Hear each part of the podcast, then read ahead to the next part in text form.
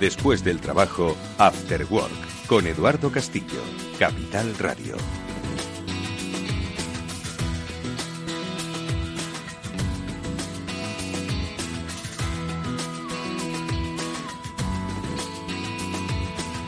¿Qué tal amigos? Buenas tardes y bienvenidos a este último programa de la temporada. Sí, amigos, el Cyber After Work se va de vacaciones, que no así la, los riesgos de la ciberseguridad por eso recomendamos, como siempre, que no dejéis de escuchar los podcasts que de este programa tenéis, no solo en la página web de Capital Radio, sino en las diferentes plataformas de podcasting y que Pablo Sanemeterio se ha encargado fiel y disciplinadamente de ir recopilando uno tras otro. Nos vamos de vacaciones, pero lo vamos a hacer, como siempre, con buena recomendación, porque precisamente en las vacaciones es cuando nos relajamos y cuando nos relajamos es cuando bajamos la guardia. Y si bajamos la guardia, y eso lo saben los malos, es cuando pueden venir los problemas. Bueno, pues de recomendaciones veraniegas vamos a hablar hoy en este programa especial, como decimos, último de la temporada de Cyber After Work y lo haremos con invitados a los que ahora, por supuesto, vamos a saludar, pero como siempre con la eh, presencia, la guía, la vertebración de Pablo Sanemeterio y Mónica Valle, a los que ya paso a saludar. Pablo, Mónica. Mónica, ¿qué tal? Muy buenas tardes. Hola, muy buenas tardes a todos. Terminamos esta temporada hablando mucho sobre ciberseguridad y poniendo también el foco y el objetivo en la siguiente temporada que va a venir seguro que cargada de novedades. Buah, cargada de noticias, sin lugar a dudas. Hoy no vamos a tener noticias porque, en fin, eh, va a haber muchas que vamos a contar en cuanto volvamos del verano, muchas que vais a leer sin duda alguna durante este mm, receso eh, radiofónico que vamos a tener. Eh, pero sin duda alguna, pues eso, volveremos cargadas las pilas, pero como siempre, recomendaciones previas que vamos a dejar. Pablo Sanemeterio, buenas tardes. Buenas tardes, Eduardo. Buenas tardes, audiencia. Y como bien dices, ya tenemos muchas noticias de las que hablar de este año, que hemos tenido un montón de información, un montón de casos de los que nos deben hacer reflexionar y un montón de invitados que nos han, nos han ayudado a ver la ciberseguridad desde su punto de vista. Bueno, pues hoy con invitados, con Ángel Ortiz, al que un placer saludar de nuevo en este programa como director de ciberseguridad de Cisco. Enseguida le saludaremos. Hoy también repite Casimiro Nevado, él es pues nuestra guía en la policía. Él es, como pues muchos de vosotros sabéis, inspector de Policía Nacional, es uno de los grandes impulsores de la cultura de ciberseguridad de nuestro país y, por supuesto, de la lucha contra la cibercriminalidad. Es coordinador, entre otras eh, cosas, de Cyberwall, del que también, bueno, pues hablaremos por lo menos de las variantes que la pandemia nos deja tener. Bueno, pues enseguida le saludamos y también estará con nosotros Samuel Bonete, que, como sabéis, es el Regional Sales Managers de Netscope y que, además de quedarse un rato con nosotros, como siempre, y será en breve, nos dará la píldora píldora Una píldora que, por cierto, hoy tiene que ver con tecnologías, con esa comparativa de tecnologías, con cuáles son más seguras, menos seguras. Bueno, pues se lo vamos a preguntar. Enseguida saludamos a, Samuel Bonete con la píldora Sasi y rápidamente comenzamos con nuestro programa especial de verano. Samuel Bonete, ¿qué tal? Muy buenas tardes, amigo. Bienvenido. ¿Cómo estás? Pues muy bien, ¿qué tal Eduardo? ¿Cómo estáis? Pues encantado de que participes con nosotros como siempre, no solo con esta píldora que nos culturiza, que nos enseña, que nos abre un mundo a través de la nube sobre las opciones, posibilidades de trabajo que da, pero también sobre los riesgos, ojo, y cómo protegernos de esos riesgos.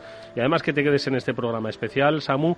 Pero hoy has elegido un tema interesantísimo que muchos quizás no conocen y que bueno, yo creo que es muy interesante hablar de cómo lo llama Garner el cuadrante mágico, Samu.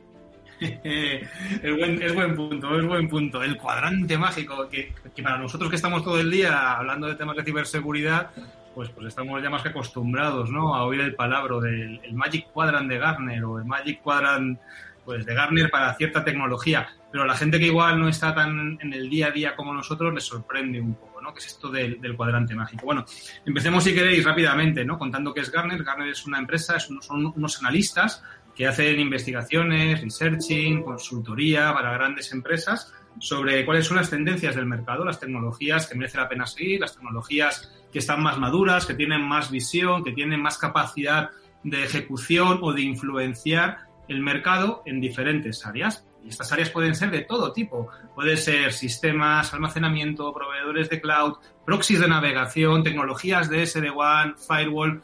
Y para cada evaluación que hacen dentro de una tecnología distinta, lo que elaboran es ese cuadrante mágico, ¿no, Edu? Que tú comentabas. ¿En qué consiste el cuadrante mágico? Si tú al final estás evaluando proveedores de seguridad en la nube, o estás evaluando tecnologías CASB o estás evaluando proxies de navegación. ¿Cómo dices que, es mejor, que es peor? Pues lo que hace Garner es plasmarlo en un cuadrante. Un cuadrante que, si nos lo imaginamos, es un cuadrado partido en cuatro trozos. De manera que cada esquina representa un valor de cómo de madura es la tecnología. El eje de las X habla de qué visión tiene la empresa. Cuanto más a la derecha es que la empresa o la tecnología que estás evaluando tiene más visión. Y el eje vertical, el eje de las Y, habla de la capacidad de ejecución de la empresa. Es decir, si la empresa está bien implantada en el mercado, tiene mucha cuota de mercado, es capaz de ejecutar lo que promete, su visión, de forma que lo podéis imaginar, ¿no? Si tienes mucha visión y mucha capacidad de ejecución, vas a estar situado en el cuadrante superior derecho. Ese cuadrante superior derecho es lo que Garner llama los líderes de una tecnología. Hablamos de proxies, pues los líderes de proxies. Hablamos de SD-WAN, pues los líderes de SD-WAN, los que están en ese cuadrante superior derecho. Desde al final, fíjate que los cuadrantes han ido apareciendo y desapareciendo, ¿no? Según ha ido evolucionando el, mercado. Pues, por ejemplo, antes había hace tiempo un cuadrante de DLP, pero ahora DLP se, se supone que es una tecnología que debería de estar incluida pues dentro de ese concepto del CASB, si hablamos de DLP en la nube, o dentro de ese concepto del proxy, si hablamos de DLP en la navegación web, pues ya no existe un cuadrante de DLP, porque, ya, porque se, ha metido esa tecnología o se ha comoditizado esa tecnología dentro de otras tecnologías. Desde el punto de vista de, evolución es, es, curioso, ¿no? Seguir esos cuadrantes, cómo van apareciendo y desapareciendo a lo largo del tiempo, según las tecnologías van evolucionando o van madurando. Pablo, ¿qué te parece? Pues me parece que estamos hablando de uno de los temas, yo creo que casi todas las personas o casi todos los directores de seguridad de las organizaciones deben conocer, que es una herramienta de alguna forma que Garner pone a disposición de las personas para comparar tecnologías y a la hora de decidirse un poco por, por qué tecnología implantar en su empresa, pues no es raro el, irse a estos cuadrantes mágicos y, comparar unas, unas virtudes de unas tecnologías frente otras. Oye, Samu, y desde vuestra óptica de ese, esa protección de la nube eh, hacia la nube, eh, ¿la podemos situar en algún cuadrante? ¿Cuál dirías tú? Sí, sí. Es buena pregunta, Edu. Mira, fijaros, para aquellos que estén interesados en conocer más de Netscope eh, sobre, y sobre todo la opinión de Garner ¿no? sobre, sobre Netscope, Garner libera esos cuadrantes mágicos, pues dependiendo de la tecnología, los va liberando en una fecha. Los cuadrantes en los que participamos nosotros son dos. Participamos en el cuadrante de proxy de navegación. Recordad, ¿no? ¿Qué es Netscope? Netscope es un proveedor de seguridad desde la nube, lo que ahora se está llamando SASI. Damos servicios de seguridad, Security Service, desde un Edge, que es nuestra nube. Los servicios de seguridad que damos encajan muy bien dentro de dos cuadrantes. Uno de ellos es control de navegación, que es la categoría que Gartner marca Secure Web Gateway. En esa categoría somos visionarios, somos visionarios dentro de lo que es proxies de navegación. Y luego está otra categoría en la que encajamos súper bien, que es la categoría de Cloud Access Security Brokers. Sistemas capaces de entender lo que hace el usuario en las aplicaciones cloud, CASB. Y en esa categoría, en la categoría de CASB, somos líderes. ¿Cuál es la, la tendencia? Fijaros que yo siempre que estoy con vosotros hablo de SASI. Y, no hay un cuadrante de SASI. Pues no, no hay un cuadrante de SASI. Porque SASI es un término muy nuevo. Es un término que acuña Garner en 2019. La importancia del SASI, ¿no? Y es un término súper reciente, acuñado en 2019. Entonces, ¿qué es de esperar? Bueno, lo que es de esperar es que acabe apareciendo un cuadrante de SASI en corto plazo. ¿Y ese cuadrante de SASI qué debería de aglutinar? Pues debería de aglutinar el cuadrante de proxy con el cuadrante de CASB. Porque al final lo que estamos haciendo dentro de ese primer paso hacia un Security Service Edge es consolidar navegación, consolidar control de las aplicaciones cloud y acceso remoto en una plataforma única. Así que esperamos que, no sé cuándo, en breve, dentro de un año, dentro de dos años, pero en breve, varios de los cuadrantes que existen ahora mismo con tecnologías como proxy, tecnologías como CASB, tecnologías como acceso remoto, acaben convergiendo en un nuevo cuadrante que deberá sacar Garner que sea un cuadrante de SASI o un cuadrante de Secure Access Service Edge o, igual solamente de Service Edge, no lo sabemos, de los servicios de seguridad que se prestan y se consumen desde la nube. Pero esa es la tendencia.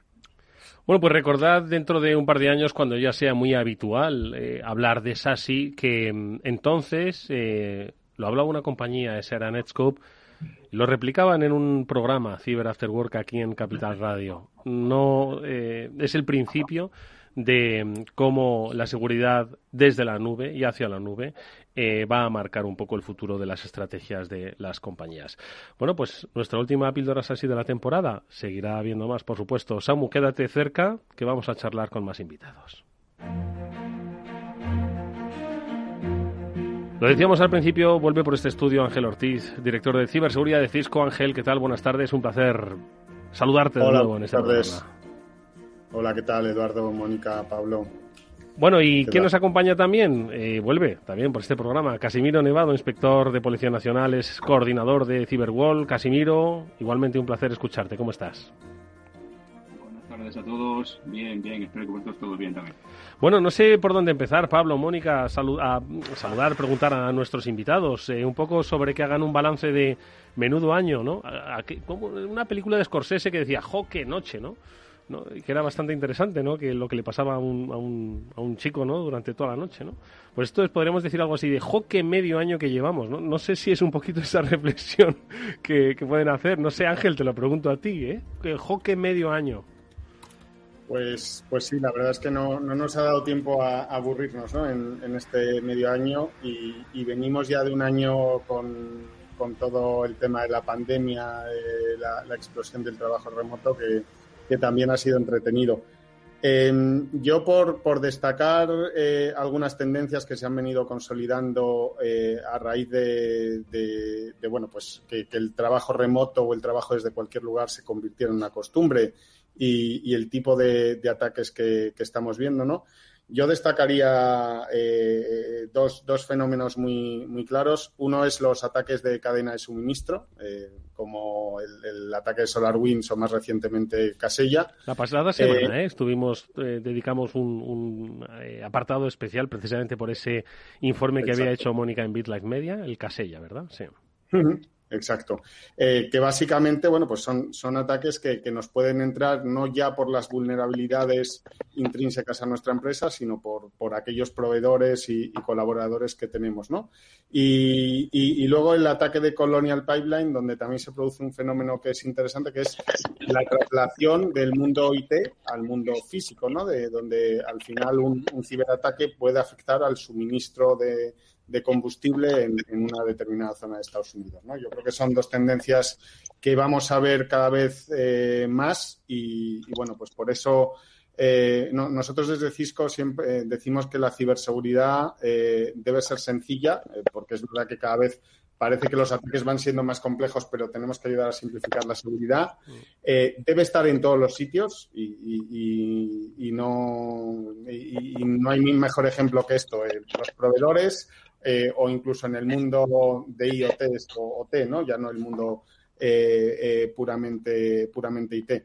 Y debe ser inteligente, debe, debemos ser capaces cada vez más de responder a los ataques de forma automatizada y, de forma inteligente. Y en concreto, además, con, estos ataques que estamos sufriendo, yo mm, creo que esto va a acelerar la tendencia a la implantación de cero tras dentro de las empresas, ¿no? a implantar modelos de confianza cero, donde frente a la situación antigua en la que yo me fiaba de ti basándome en, si eras parte de la red, si tú estabas dentro de mi red, tú habías arrancado una conexión VPN, pues tenías barra libre y yo me fiaba de ti, ¿no? Eh, ahora tenemos que pasar a, asumir que, ese perímetro ha desaparecido, que ya no basta con que seas parte de mi red. De hecho, en el 90% de los ataques eh, hay movimientos laterales implicados dentro de mi red y que además ya no basta con una autenticación pues basada en password y, digamos estándar, ¿no? El 80% de los ataques implican un robo de credenciales. Con, lo cual, con cada acceso a cada aplicación, yo debo verificar eh, si tú como usuario, como, como identidad, ¿no? Que se convierte en el nuevo perímetro, tienes eh, derecho a acceder a esa aplicación, darte los privilegios mínimos para acceder a esa aplicación y además hacer una validación continua de eh, la confianza que te he otorgado en un principio, pero que debo ser capaz de revocártela si veo que estás haciendo cosas raras o, si hay cualquier señal de alerta.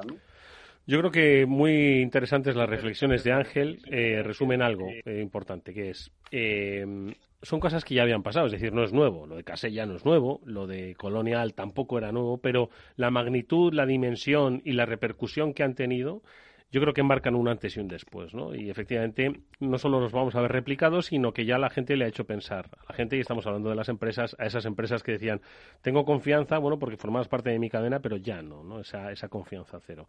Muy interesante esta reflexión. Casimiro, desde tu óptica, desde la lucha que siempre hemos destacado, ¿no? En muchos eh, sentidos, desde los cuerpos y fuerzas de seguridad del Estado, ¿qué balance haces de este... Mm, de este 2021, pues con esas noticias, muchas de ellas de carácter internacional, también, ojo, y nosotros lo hemos contado, ¿verdad, Pablo, Mónica? Pues esa desarticulación, ¿no? En numerosas ocasiones, bueno, pues de bandas criminales, ¿no? Pues que efectúan pues, todo tipo de, de delitos, ¿no? Vinculados en mayor o menor medida con ese mundo digital y cada vez más, ojo, se van se va luchando más, pero pero claro, porque cada vez hay más hay más riesgos, ¿no? Casimiro, ¿cuál es un poco el balance que haces y esa perspectiva que, que dejas para, para final de año? Pues mira, lo que habéis resumido un poco vosotros también, ¿no? Eh, ¿no? Creo que no había ninguna duda de la importancia y de la dependencia que tenemos de nuestras infraestructuras, ¿no? De nuestras redes y durante este año, durante el 20 y lo que llevamos del 21, pues eh, ha quedado muy patente, ¿no? Y, si todos nos estamos volcando en, nuestra, en esta dimensión digital, ¿no? Pues evidentemente dentro de ese todos están incluidos los, ciberdelincuentes, ¿no? Eh, los ciberdelincuentes van a, van, a, van a acudir siempre a donde van a poder sacar provecho, ¿no? Y si estamos todos ahora mismo volcados en el ciberespacio, van a estar en el ciberespacio, ¿no? Y todas sus acciones van a estar dirigidas a sacar un, un provecho, un beneficio, ¿no? De, de, de, estas acciones, ¿no? Que desarrollan en el ciberespacio. Eh, eh, lo has dicho tú, ¿no? Y son, eh, son eventos que, que, no, son nuevos, que ya se han venido repitiendo durante muchos años, pero que están tomando una dimensión mucho más amplia, ¿no? Mucho más importante, ¿no? Y eso mm, posiblemente sea un buen síntoma de que estamos en la buena dirección, no ya solo de la concienciación, que debemos superarla, ¿no? Sino de la preocupación en este tipo de temas, ¿no? hace pocos hemos, hemos, visto un nuevo texto del Departamento de Seguridad Nacional, ¿no? Sobre sobre concienciación y difusión de la cultura de seguridad, que a mí me parece muy relevante y muy importante, ¿no? Y en el que nos deja, eh, el que nos deja patente eh, la necesidad de la involucración de todas las personas de que componen la sociedad, ¿no? Esto no es una cosa de los departamentos de, de, seguridad de las empresas o de las fuerzas y cuerpos de seguridad o de los servicios de inteligencia de un país, ¿no? Aquí tenemos que estar todos involucrados, todos los ciudadanos debemos ser corresponsables eh, en la seguridad en el ciberespacio, ¿no? porque es fundamental, porque no podemos tener un policía en cada uno de nuestros dispositivos móviles. Y si queremos eh, exigir esa corresponsabilidad, ¿no? pues tenemos que dar a cambio pues, pues distintas herramientas, ¿no? Que, que, es de lo que trata esa difusión de la cultura de seguridad, ¿no? potenciar nuestras capacidades y nuestra concienciación dentro del ciberespacio. ¿no? Entonces, mm, por resumir un poco muy brevemente y destacar este aspecto, yo que me dedico a la formación, pues eh, creo que ha sido un año muy provechoso en el que hemos lanzado muchas iniciativas en formación, en concienciación y creo que realmente estamos llegando a, las personas ¿no? y, necesitamos llegar al 100% de las personas que, desarrollan su vida en, en el ciberespacio también. Le pido a Samu una reflexión rápida también sobre esto, pero con una sensación que me da y es, eh, dicen que el periodismo, lo divertido de esta profesión es que ningún día es igual, ¿no? Todos los días hay noticias diferentes, ¿no?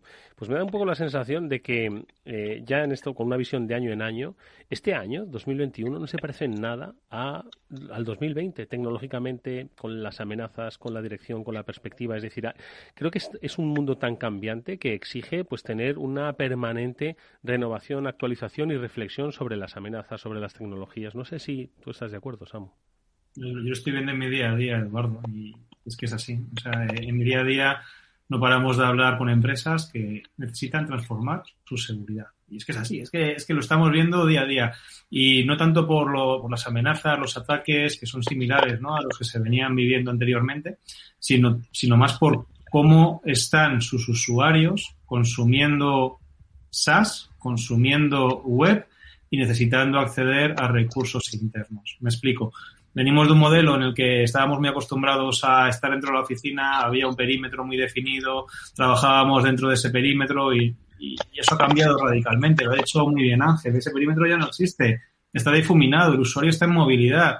Y lo que hace falta es eh, cambiar la forma en la que protegemos la navegación de ese usuario, le damos acceso remoto a ese usuario y, como no, controlamos lo que hace el usuario cuando está yendo las aplicaciones cloud. Porque lo que sí que es un hecho es que en 2021 estamos viendo cada vez más ataques que utilizan la cloud como vector de propagación, ya sea para robar unas credenciales con un phishing en Google, en Microsoft, en AWS, o para dejar un malware en un Dropbox o en un LinkedIn donde la gente no, no, no, está inspeccionando, o comentamos en alguna píldora, ¿no? Para utilizar un Slack o un bucket de AWS como un comando y control de las comunicaciones entre un bot o un ransomware que se ha metido en un PC y, el comando o el control ¿no? Eh, se hace a través de aplicaciones cloud. Lo que es un hecho es que en este 2021 ha habido una explosión de adopción de cloud, el usuario está en movilidad y lo estamos viendo, ¿no? Las organizaciones demandan soluciones de seguridad que sean prestadas como servicio y desde la nube. Y, es que es el día a día nuestro. en, en, todas las llamadas que hacemos con clientes es un más. Oye, yo quiero algo que se preste como servicio, que se preste desde la nube, que me permita reducir costes de operación, que me permita despreocuparme de tener que andar parcheando concentradoras VPNs, firewall. No, no, yo quiero un servicio de seguridad desde la nube. Y es, una demanda generalizada de muchísimos clientes. Y chicos, yo quería aprovechar un momento y, poneros un poquito a reflexionar de este principio de año hasta verano, que van estos casi siete meses que estamos aquí. Hemos tenido noticias, como bien ha dicho Ángel, de Colonia Pipelines, nos hemos empezado prácticamente con SolarWinds, hemos ido con Casella. ¿Qué creéis que nos espera en septiembre, a partir de cuando volvamos de, vacaciones? ¿Qué, ¿Cómo creéis que va a continuar la ciberseguridad o las, las noticias de ciberseguridad? La, invasión extraterrestre la descartamos, ¿no? Porque era lo siguiente. Yo estaba esperando, estaba esperando. La invasión extraterrestre era lo, siguiente que tenía que llegar. vamos a ver, vamos a ver una ciudad, porque hasta ahora lo que han hecho ha sido secuestrar ciudades, ¿no? Secuestrar, bueno, vamos a ver, secuestrar ciudades. Que exagerado soy también a veces, ¿no? Pero sí secuestrar la operativa de determinadas ciudades pequeñas, ¿no? Eh, ¿Creéis que, no sé, eso de repente dejamos de oír hablar de eso, ¿no? Eh, pero al final lo que ha pasado con Colonial no es nada más que una ciudad conectada, dejar que, pues la operatividad normal, lo que pudo hacer Filomena como fenómeno meteorológico, que lo puede hacer la ciberseguridad, vamos, la ciberinseguridad, no lo sé. ¿Por dónde va a ir, Ángel? Bueno, pues eh, yo, yo creo que precisamente ese salto del, del mundo virtual al mundo físico, eh, efectivamente lo vamos a ver cada, cada vez más. Y, al final, eh, lo, ha comentado Samu, ¿no? la, seguridad tiene que cambiar porque las empresas están eh, eh, inmiscuidas en un proceso de transformación digital que hace que las amenazas a las que se enfrenten sean, sean diferentes, ¿no?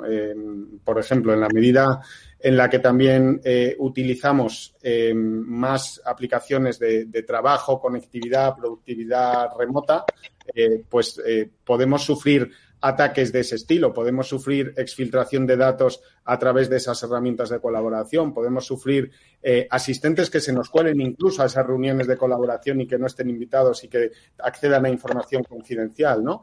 Entonces, em, yo creo que, vamos a, ver cada vez más una ciberseguridad que, que debe estar cada vez más pegada a ese proceso de transformación digital de las organizaciones y, respondiendo a las amenazas eh, que, sean propias de ese proceso de transformación digital. Madre mía, no quiero ni pensar qué es lo que tiene que pasar porque muchas empresas por fin empezaron a montar un e-commerce cuando se les vino una pandemia y un confinamiento encima, ¿no? Entonces yo no sé qué es lo que tiene que pasar en el mundo de la ciberseguridad para que se den cuenta de que su transformación digital no solo debe hacer más eficiente su negocio, sino hacerlo sobre todo mucho más seguro. Casimiro, ¿cuál es tu reflexión? Bueno, yo, yo creo que aquí tendríamos que diferenciar los distintos agentes de la amenaza ¿no? que, nos, que nos podemos encontrar. Evidentemente no es lo mismo eh, un agente gubernamental o una APT con un gran presupuesto ¿no? que un grupo de crimen organizado más pequeño que tenga que, acudir al Crane as a Service, ¿no? a, a, a comprar un determinado servicio para facilitar sus acciones tenemos que ser conscientes que, grupos que están a sueldo de gobiernos o agentes gubernamentales y grandes APTs pues tienen unos presupuestos ilimitados y unas herramientas tremendas, ¿no? Entonces esas, esas personas pues son capaces o esos grupos son capaces de llegar a cualquier punto de nuestras redes, ¿no? Y si llegan a cualquier punto de nuestras redes están llegando a cualquier punto de nuestra vida, ¿no? Entonces debemos ser conscientes de las amenazas y, debemos ser eh, capaces de implementar un, modelo, un sistema de inteligencia dentro de, dentro de la ciberseguridad, ¿no? Tenemos que saber a qué nos exponemos, cuáles son los riesgos y amenazas y tendremos que poner las medidas necesarias pensando en cualquier escenario, ¿no? Lo estabas diciendo tú ahora antes de un, secuestro de una ciudad. Pues bueno, pues es, un escenario que debemos contemplar y debemos estar preparados para, para ese tipo de, de incidencia, ¿no? Eh, no me atrevo a, lanzar un pronóstico, pero creo que prácticamente nada de lo que pueda suceder nos sorprendería a ninguno de los que estamos aquí no, no, no solo no nos sorprendería, sino que diríamos, ya os lo dijimos en el programa especial de verano. Mónica. Sí, yo creo que dais en el clavo porque esa es una de las tendencias, ¿no? Que poco a poco, y nos pasa en general con muchas de las noticias y, cosas que, que, vemos en el día a día, ¿no? Tenemos tanta información y nos llegan tantas cosas que al final no nos sorprende nada. En el ámbito de la ciberseguridad nos está pasando igual, que vemos eh, una, un nuevo titular nueva brecha de datos, eh, se han filtrado 5 millones de datos de usuarios y nos parece ya normal, 20, 30, 40, ya no nos sorprende, ¿no? En el caso de este tipo de ciberataques también. Eso no sé si es bueno o malo, la verdad. Pero eh, sí que ha sido muy interesante todo lo que habéis comentado, esa necesidad de involucrar a todas las personas que estabas diciendo, Casimiro, yo creo que es fundamental, ¿no? Que por parte de todos, eh, pues tengan en cuenta la importancia de esa cultura de ciberseguridad. Y como decíamos la semana pasada, también revisar ese concepto de confianza, porque, por ejemplo, en el caso de Colonial Pipeline, que lo hemos comentado, de Casella, el ransomware ha sido un punto común. Eh, pero también alguna vulnerabilidad, algún fallo de seguridad, algunas veces básico, ¿no? Que se pasó por alto. Y me gustaría saber, en vuestra opinión, qué es lo que está fallando, estrategias, modelos, esa falta de cultura. ¿Cuál creéis que es ese eslabón débil de la seguridad en ciberseguridad que también comentamos la semana pasada? Yo te digo uno, Mónica, y es que la gente no consigue budget hasta que no tiene una incidencia. Y, ese, y ese es uno de los problemas recurrentes, ¿no? Hablas con las organizaciones y, preguntas por el budget de ciber y el budget de ciber llega cuando tienes la incidencia. Que no puede ser, ¿no? Entonces así no eres capaz de poner medidas preventivas, no eres capaz de desarrollar con estándares, no eres capaz de pensar en el problema desde, desde mucho antes que suceda. Porque es que por mucho que pienses, no tienes budget para ejecutar.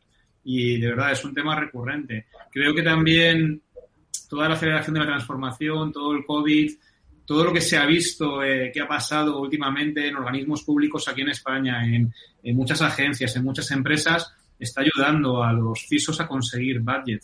Pero, pero una de las principales preocupaciones que deberíamos de tener todos y que, echamos en falta es la falta de budget hasta que no tienes un problema. Luego cuando tienes el problema sale el dinero. Pero no debería de ser así, ¿no? Debería de ser de otra forma diferente. Ángel. Sí, yo, yo además de la, de, la falta de, budget, de presupuesto, que, claramente ha, sido uno de los factores que ha lastrado un poco el desarrollo de la seguridad en, España y que, bueno, creo que, que solo parcialmente, pero al menos el, eh, la pandemia y el auge del trabajo remoto y, el ser conscientes de todo lo que dependemos de las tecnologías de la información ha paliado en parte esa, esa falta de concienciación, aunque queda mucho por hacer y desde luego yo espero que los fondos de recuperación de la Unión Europea y, demás eh, nos sirvan también para cambiar un modo, un poco el, modelo productivo del, país y, no perder este tren de la digitalización. Pero me atrevería a señalar otro que también eh, no siempre tiene que ver con, la falta de presupuesto y que nos encontramos a veces en clientes de cierto tamaño y es, la complejidad. ¿no? Eh, yo creo que la complejidad en sí misma es una vulnerabilidad y lo comentaba Casimiro, dependiendo de los ataques a los que nos enfrentemos y las organizaciones que nos ataquen, pues muchas veces nos encontramos con, ataques multivectoriales, ¿no? Que, a lo mejor el origen es un correo, pero eso eh, lanza una petición a unas webs de comando control, puede acabar afectando a nuestros endpoints eh, y, al final las empresas se encuentran con una batería de fabricantes y de soluciones diferentes que tienen que gestionar eh, donde eh, pues nos hemos gastado mucho presupuesto, eh, pero, pero tenemos un, un, simo de soluciones que son difíciles de gestionar y, de orquestar, ¿no? Y, muchas veces nos cuesta saber realmente qué es lo que está ocurriendo. Yo creo que, también tenemos que trabajar todos en el desarrollo de, estándares y en, el, en, la,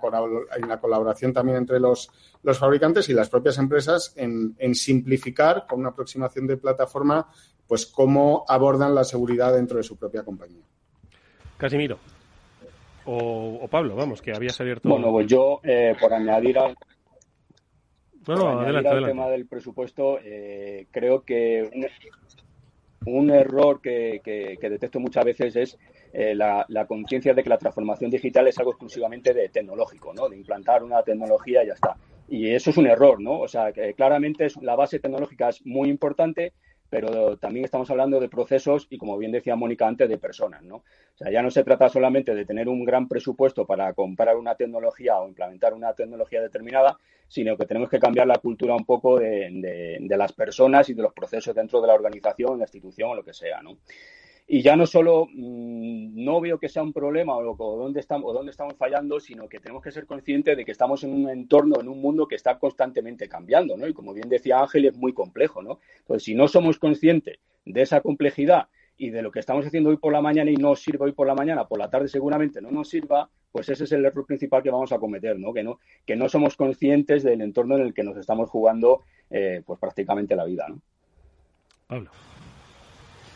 Pues eh, ya hemos estado viendo, yo creo, un poco, hemos hablado de noticias eh, que, nos, que nos inundan normalmente y, un poco de cuáles son los problemas. Y yo me gustaría preguntarle a los, a los invitados, por, quería preguntarles dos cosas. ¿vale? La primera, un poco, es, eh, a partir de septiembre hemos visto qué noticias nos vamos a encontrar. Yo creo que también una cosa importante es qué novedades tecnológicas creo, creemos que van a llegar a partir de septiembre que nos puedan ayudar a esa protección, que como bien decimos no es solo tecnología, pero si hay algo que nos puedan adelantar, que crean que puedan ser las, las nuevas tendencias en tecnología para, para, proteger las organizaciones. Y otra, esta yo creo que nos va a costar a todos un poquito más, que es buscar o que nos cuenten alguna noticia eh, feliz o algún comentario o algún cliente feliz que hayan tenido entre, entre sus eh, organizaciones que le hayan dicho, oye, pues hemos conseguido para este ataque, hemos conseguido detener, porque como siempre hablamos de, la parte negativa, de que nos han entrado, de que nos han hecho, ahora ponerle un poquito el, lado positivo, es donde hemos, donde hemos triunfado y donde lo hemos hecho bien. Pues si quieres empezar tú, Samuel. Venga, arrancamos, arrancamos con, con dónde hemos triunfado, que esa nos gusta muchísimo. Fijaros que una cosa en la que yo me siento particular, yo estoy muy contento, ya sabéis todos, de, estar en Netscope. Para mí es, es una compañía innovadora, eh, con el mensaje que tenemos de seguridad como servicio desde la nube, poder controlar la navegación, entender las aplicaciones cloud, el acceso remoto, todo en modo suscripción.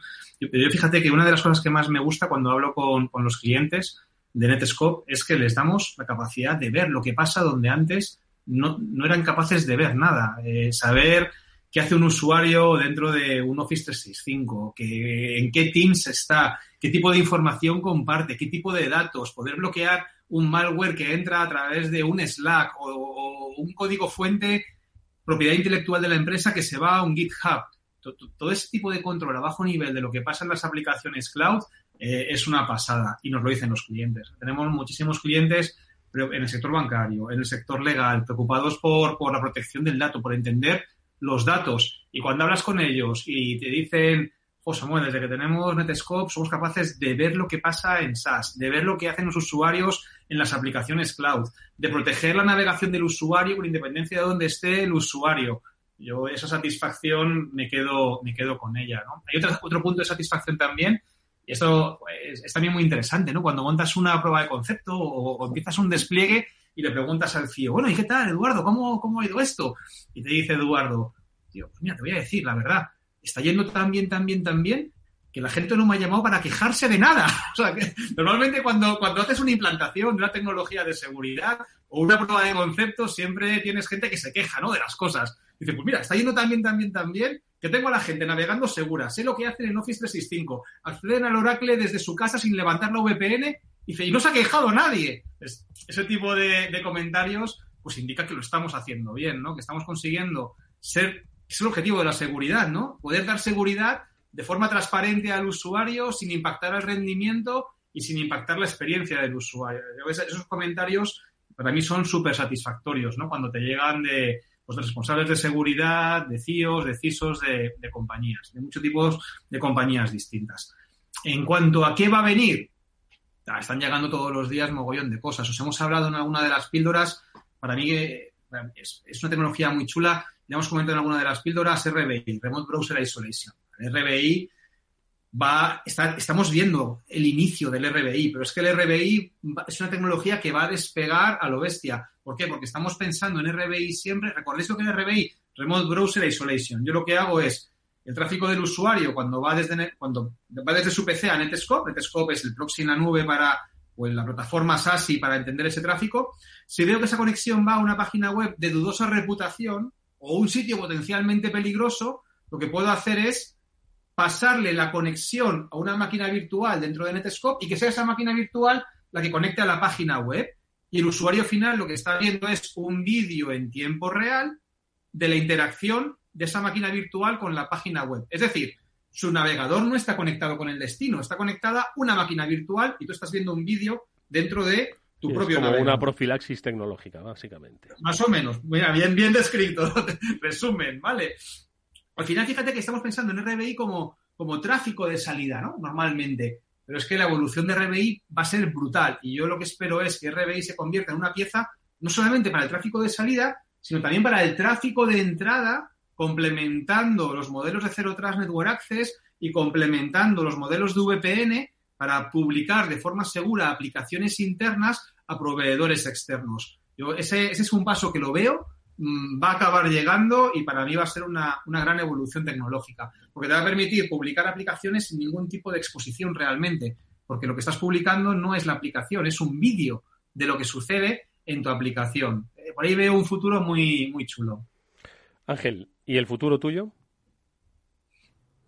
Pues eh, por continuar con, lo que ha comentado Samu, yo creo que, efectivamente eh, vamos a ver un, avance en todo lo que signifique la, visibilidad de, tanto para los gestores de, la seguridad como visibilidad en lo que supone la experiencia del usuario. En Cisco eh, compramos una empresa que se llama Thousand Dice que lo que se fija es precisamente, y, la idea es incorporarlo a nuestra propuesta global SASE al mercado, en la experiencia de ese usuario que está conectado a nuestra SD-WAN y que está recibiendo servicios de seguridad en la nube y si al final consigue acceder e interactuar con las aplicaciones de la forma que, eh, que, debe hacerlo y con el rendimiento adecuado, ¿no? Porque muchas veces se nos olvida y hablamos de SASE eh, y ya que hemos mencionado a Garner, vamos a hablar de la definición que, hace Garner de SASE, donde dice que es una serie de servicios de seguridad, pues el CASB, el proxy eh, eh, desde la nube, el firewall desde la nube,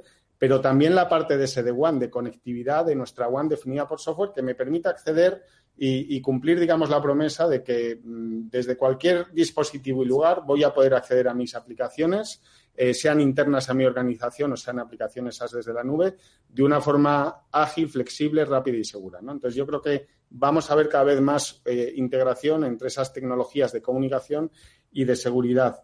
Y luego creo que también vamos a ver una evolución en, algo que está muy incipiente, que es esto del modelo de, confianza cero, de cero trust, donde muchas veces hablamos de cero trust pues como una autenticación un poquito más fuerte o, verificar eh, de forma más robusta quién es el usuario, pero eh, creo que, eh, vamos a, a, profundizar cada vez más en un ecosistema completo cero trust donde eh, en Cisco hablamos de securizar las tres W, ¿no? El workforce, que son nuestros empleados, eh, cómo acceden nuestros empleados a esos recursos, el, workplace, que es nuestro puesto de trabajo, todo lo que tiene que ver con la conexión y la conectividad a esas aplicaciones, y eh, la tercera W, perdonad que, y el workload, las cargas de trabajo, ¿no? Cómo se comunican las aplicaciones entre, entre sí.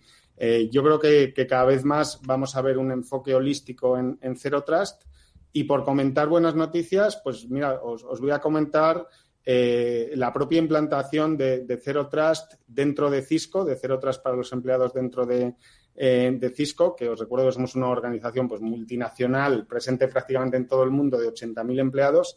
Y, recientemente, las, dos últimas semanas, hemos tenido aquí a la directora de, protección de la información eh, dentro de Cisco, que, que, es una española afincada en Estados Unidos y que ha estado visitando a, varios clientes con nosotros, contando cómo es, eh, cómo ha sido la experiencia de implantar eh, Zero Trust eh, dentro de, Cisco. Y comentaba que, bueno, en principio el objetivo que se pusieron muy ambicioso, el proyecto arrancó a principios del año pasado, fue tener las aplicaciones, las 60 principales aplicaciones que se usan dentro de Cisco en este modelo de Zero Trust en noviembre eh, en diciembre, perdón, eh, llegaron a noviembre y en diciembre metieron todavía más aplicaciones. Y es lo que comentaba también Samuel antes, ¿no? Muchas veces estos modelos eh, donde las, la, la, plataforma, en este caso la solución de Cisco que posibilita esto se llama Duo, pero es una solución 100% cloud, pues al final permiten unos despliegues mucho más ágiles y, unos tiempos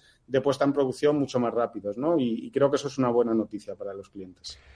Bueno, pues eh, yo creo que buenas noticias y futuro es algo que también vamos a comentar con eh, Casimiro Nevado, porque, como decíamos al principio, él es uno de los responsables de eh, pero que era un encuentro físico y que obviamente por las circunstancias de la pandemia pues tuvo que verse aplazado. De ahí hemos eh, transformado al proyecto Cyberwall. Es un encuentro online para el que, si no me equivoco, Mónica, y ahora nos lo contará Casimiro con detalle, pues ha habido una reacción eh, que, que, yo creo que da mucha esperanza sobre esa cultura de ciberseguridad que quiere haber, que quiere imponerse en nuestro país, ¿no? Sin duda alguna, lo que comentábamos antes, ¿no? Esa importancia del factor humano de las personas, que es fundamental en cuanto a cultura, formación, y si hay un proyecto de formación que destaca y que está destacando es Cyberwall y en concreto Cyberwall Academy. Bueno, Cyberwall comenzó en 2019, que, que, tuvimos también a Casimiro y a Carlos para que nos contaran todo esto con el primer congreso. Continuó en la versión online con Cyberwall Academy, que en 2020 es cuando tuvo más de 40.000 personas, que estuvimos hablando también con ellos sobre esto el año pasado por estas fechas. Y bueno, no podemos dejar esta oportunidad para conocer novedades de esta nueva edición de Academy, que ya está en marcha y a toda vela y que demuestra ese enorme interés que hay pues por todo lo, toda la ciudadanía por la ciberseguridad. Y me gustaría saber qué opinas de esto, Casimiro. Vosotros lo habéis hecho fenomenal y yo creo que habéis ayudado además a acercar la ciberseguridad a la gente de una forma dinámica, amena y sobre todo, pues yo creo que cercana, que es la clave. ¿Qué opinas?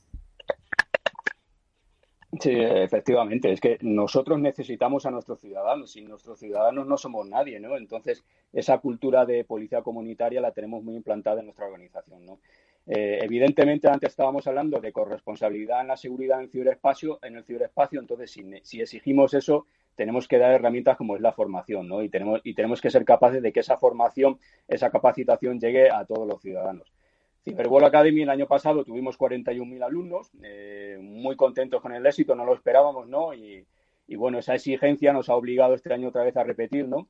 Y como bien sabes, hemos lanzado eh, un módulo cero este año antes de que comience el curso, eh, con una de las materias, creo que con mayor relevancia actualmente, ¿no? Que nos demanda mucha gente, con muchísimas dudas que nos llegan, que es el tema de las criptomonedas, ¿no? Hemos tenido ya 22.000 alumnos, seguimos con el curso, el curso no se va a cerrar hasta el verano del próximo año. Eh, sigue abierta la inscripción, todo el mundo lo puede hacer con el tiempo que, quiera. Y creemos que es importantísimo esta difusión de la cultura de, ciberseguridad y, de toda esta formación y capacitación. ¿no? Y ese es el espíritu fundamental de, de Cyberwall. ¿no? Eh, hay que tener en cuenta que nosotros nacimos en una escuela, ¿no? o sea, con la mayor humildad eh, posible. Esto es una iniciativa de un, de un puñado de profesores y de alumnos, ¿no? Eh, que hicimos un ejercicio de prospectiva, que tampoco hacía falta ser muy inteligente para saber hacia dónde vamos, ¿no? En el que estaba bien claro que si queríamos seguir siendo relevantes, si queríamos tener una función eh, de, de, valor para nuestros ciudadanos, teníamos que contar con ellos y teníamos que contar con las empresas y teníamos que contar con las universidades, ¿no? Y creo que esta es una de las buenas noticias de las que estabais hablando antes también que podríamos destacar, ¿no? La buena relación que existe y la cooperación público-privada que tenemos en nuestro país, ¿no? Creo que, que nos hemos dado cuenta de esa necesidad de trabajar codo a codo con todos, ¿no? E iniciativas como Cyberwall y como muchas otras que puedan lanzar, por ejemplo, el INCIBE o el Centro Criptológico Nacional, por supuesto, pues tenemos que, que, que intentar apoyarlas y secundarlas todo lo máximo posible.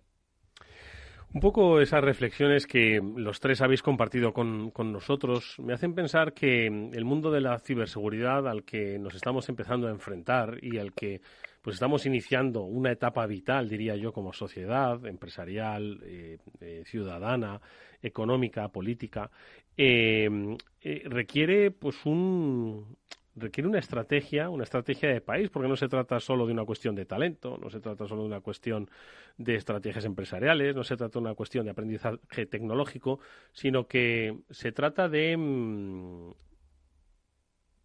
diría yo, requiere de un trabajo conjunto de muchos eh, vectores y que además Eh, Pablo, te pregunto, eh, eh, tienen que estar todos combinados, es decir, estamos hablando de culturizar una parte de la gran parte de la sociedad, estamos hablando de que las empresas dediquen recursos, estamos hablando de que se entienda la tecnología que está por venir, estamos hablando de que, no sé, o sea, se me, no es que se me antoje complejo, pero se me antoja que hay muchos agentes que tienen que ponerse de acuerdo en todo esto. Pablo. Tienes toda la razón, Eduardo. Es que en, ciberseguridad siempre hemos dicho que es un terreno muy amplio, sobre todo muy transversal a todas las organizaciones y a toda la sociedad. Es eh, en, todos los elementos que se nos puedan ocurrir, tanto de nuestra vida privada, de nuestra vida profesional o de los servicios públicos y de las administraciones públicas en las, con las que interactuamos y con las que nos relacionamos en el día a día, en todas debería haber una pequeña eh, parte, un pequeño departamento, algo de ciberseguridad, porque es que bien aludía antes Ángel que estamos en un momento de que hay que digitalizarlo todo y además en esas relaciones con, con las empresas y con las administraciones públicas, cuanta más digitalización haya, mejor, porque más ágiles vamos a ser, más ágiles van a ser las organizaciones. Pero yo siempre digo una cosa, y es que si no hay ciberseguridad en esa digitalización, va a ser una digitalización fallida. Vamos a fallar en esa digitalización y no vamos a poder proveer a los ciudadanos de los servicios de relación con la administración pública, no vamos a poder eh, vivir en las organizaciones, no se van a poder estar eh, seguras. Hay también un área de eh, formación, como bien decías, que tiene que estar, pues, cuanto más formada esté la población, pues menos caerán en estos timos nigerianos que suelen ocurrir más en el formato digital. Y además también las empresas se benefician de que sus propios ciudadanos, que toda la ciudadanía en general tenga un mayor nivel de ciberseguridad, porque en sus organizaciones no caerán en esos phishings, en esos ataques, levantarán la ceja cuando vean algo que les, que les resulte extraño, porque en general yo creo que la población y casi todos nosotros hemos sido bastante ingenuos con la tecnología. Nos hemos pensado que venía segura por, defecto. muchas veces pensamos que estamos anónimos y que no y que, estamos protegidos y, nada más lejos de la realidad. No sé, Mónica, tú cómo, cómo lo ves o cómo, cómo compartes esta visión de digitalización y personas y empresas y, y ojo que no solo de tecnología vive la seguridad, también vive de procesos y vive de mucho de personas. Totalmente de acuerdo, Pablo. Creo que lo has descrito fenomenal. Es una combinación de muchos factores y además todos están relacionados unos con otros, ¿no? No puede fallar porque si falla uno de ellos, pues al final va a fallar el resto, como hemos estado viendo con todos estos ejemplos de ataques que han ocurrido, bueno, a lo largo de estos últimos meses, pero también los últimos años, ¿no? Al final siempre es un pequeño fallo, eh, una vulnerabilidad, una pequeña puerta que se ha quedado abierta, pero al quedarse abierta, pues ha provocado todo el resto, ¿no? Entonces, centrarse en proteger esos básicos, en empezar de abajo arriba y en toda la organización, que todos los empleados y que, por supuesto, los proveedores, como hablábamos la semana pasada, tengan la ciberseguridad por bandera es algo fundamental. En definitiva, pues esa cultura de ciberseguridad que hemos comentado desde el principio, pero que es básica, ¿no? Y por supuesto, todo esto ayudado por la tecnología, como eh, lo que hemos estado viendo hoy también, que es fundamental para ayudarnos a cerrar también esas puertas y, en el caso de que suceda un ataque, mitigarlo y responder lo antes posible para que también eh, las consecuencias sean lo menores posibles, que eso yo creo que es una de las principales tendencias y algo en lo que enfocarse para los próximos meses también. Oye, pues venga, a modo de despedida le vamos a pedir a nuestros invitados, a nuestros amigos que nos recomienden, y voy a decir, yo siempre digo, recomendarnos lecturas de verano. Bueno, quizás un libro de ciberseguridad sea un poco duro, pero sí que recomendaciones sobre qué debemos pensar seamos un ciudadano, una persona que tiene hijos que tienen móviles, un alto ejecutivo, un responsable de ciberseguridad, un estudiante. Em, ¿Qué les diríais que pensase en este verano cuando lean esas noticias? Venga, muy brevemente, Ángel. Bueno, pues eh, eh, parece un tema, una respuesta quizás un poco manida, pero eh, sentido común. al final, todos somos susceptibles de sufrir un ataque. hay, que, hay que ser conscientes de que cualquiera, mm, precisamente porque no se requieren ya tantos medios para lanzar un, un ataque, entonces cualquiera de nosotros podemos ser víctimas de un, de un ciberataque y, bueno, pues eh, eh, no, no, hacer caso de aquello que nos parezca algo raro, ¿no? Eh, si de repente recibimos un mensaje del banco que no esperábamos o, cualquier mm, cosa que nos haga saltar un poco las, las alarmas y nos parezca normal, pues verificar y, no fiarnos. Y bueno, yo ya a nivel así un poquito más, más práctico y, como usuario particular, recomendaría en muchos casos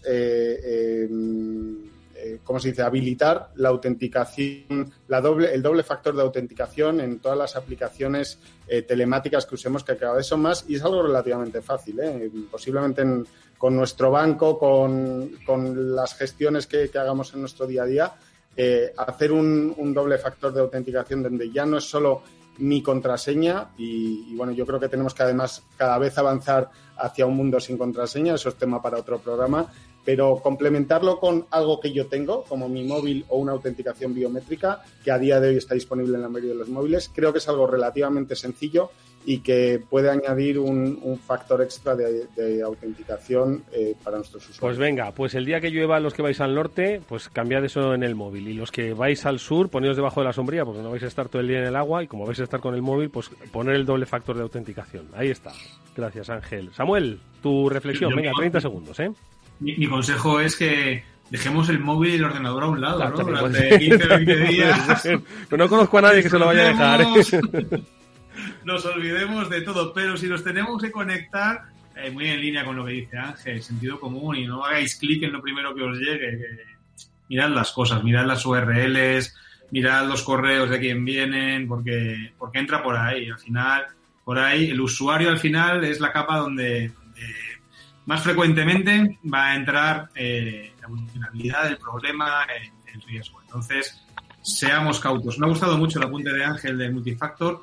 Yo, yo soy feliz desde que empecé a utilizar gestores de contraseñas, porque dejé de repetir contraseñas en cada página web y en cada aplicación. ¿no? Al final, los gestores de contraseñas generan contraseñas fuertes, aleatorias, o sea que descansad utilizar gestores de contraseñas y tener mucho cuidado con lo que clicáis. Casimiro, no, no me da tiempo a dejar la tuya, pero bueno, tú eres inspector de policía, sabemos lo que nos vas a decir, cumpliremos fielmente lo que nos diga, señora agente, de verdad te lo digo.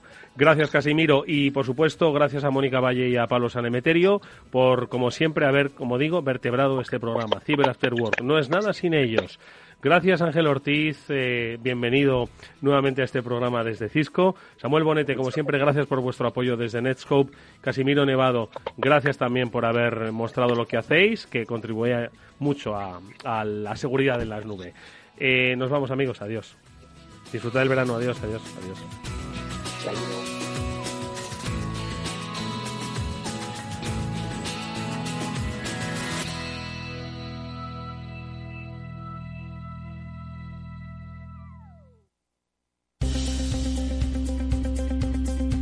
¿Te sientes atraído por invertir pero no sabes por dónde empezar? XTB, el broker líder en el mercado europeo con más de 300.000 clientes, pone a tu disposición la mejor oferta del mercado. Cero comisiones en la compra y venta de acciones y ETFs de todo el mundo, hasta 100.000 euros mensuales. El proceso es muy sencillo. Entras en xtb.es y en 5 minutos abres una cuenta completamente online. Además, dispondrás de la mejor formación del sector a tu disposición, análisis del mercado y atención al cliente en castellano y disponible 24 horas al día. Con XTB invierte en calidad, oferta, confianza y seguridad. xtb.es. Riesgo 6 de 6. Este número es indicativo del riesgo del producto, siendo 1 indicativo del menor riesgo y 6 del mayor riesgo. Gráficas Naciones. Más de 50 años de experiencia en el sector de las artes gráficas. Apostamos por la última tecnología tanto en impresión offset como en digital y gran formato. Realizamos todo tipo de impresión. Tarjetas de visita, folletos, libros, vinilos, decoración y montaje de stands. Más información en el 91 629 2145 o en gráficasnaciones.es. Esto te estás perdiendo si no escuchas a Rocío Arbiza en Mercado Abierto. Yago Arbeloa, presidente de Mio Group. El mercado se mueve en dos grandes grupos, que son eh, las grandes consultoras y las grandes agencias multinacionales, y otro nivel que es el de las agencias independientes, que más o menos está a un orden de magnitud por debajo. Y creemos que hay una oportunidad en un mercado atomizado eh, de consolidar el mercado. Mercado Abierto con Rocío Arbiza.